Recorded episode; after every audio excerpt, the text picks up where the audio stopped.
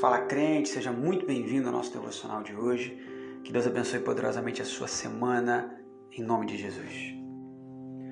Como está o seu coração no dia de hoje? Como está a sua vida? Como está a sua mente? Nesse dia que Deus decidiu com que você vivesse. Nesse dia que Deus permitiu com que você abrisse os seus olhos, com que você ficasse de pé.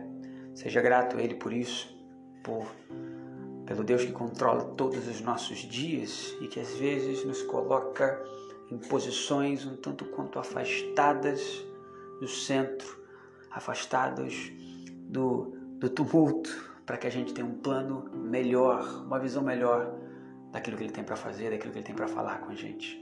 Evangelho que Lucas escreve, capítulo de número 5, certa vez em que a multidão se comprimia ao redor dele para ouvir, a palavra de Deus à margem do lago de Genezaré. Viu dois pequenos barcos parados à margem do lago e os pescadores haviam desembarcado e lavavam as redes.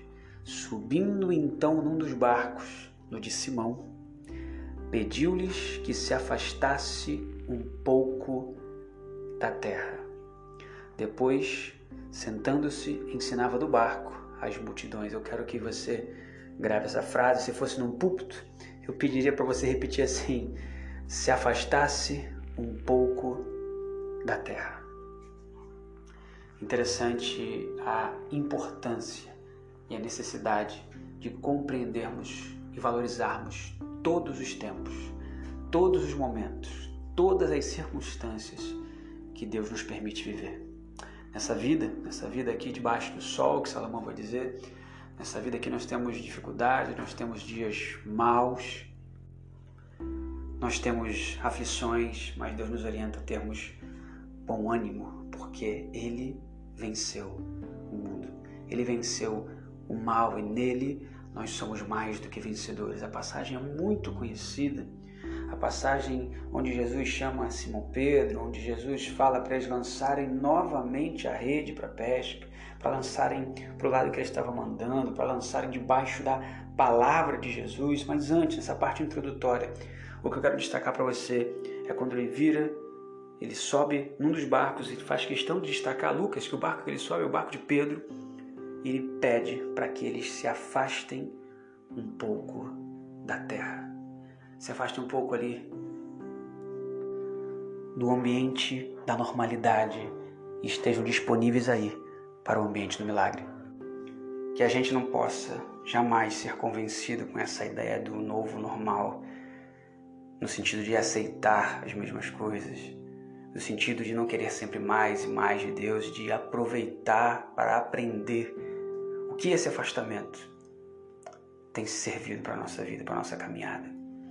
Já cansamos de falar que aqueles que argumentavam que não tinham tempo de ler Bíblia, tempo de orar, tempo de fazer um monte de coisas, tiveram que dar outras desculpas e outros argumentos, porque o que nós mais passamos a ter foi tempo. Porém, nos esforçamos em reprogramar as nossas agendas e passamos a tê-las novamente completamente lotadas. A questão é: a mesma frase continua ecoando.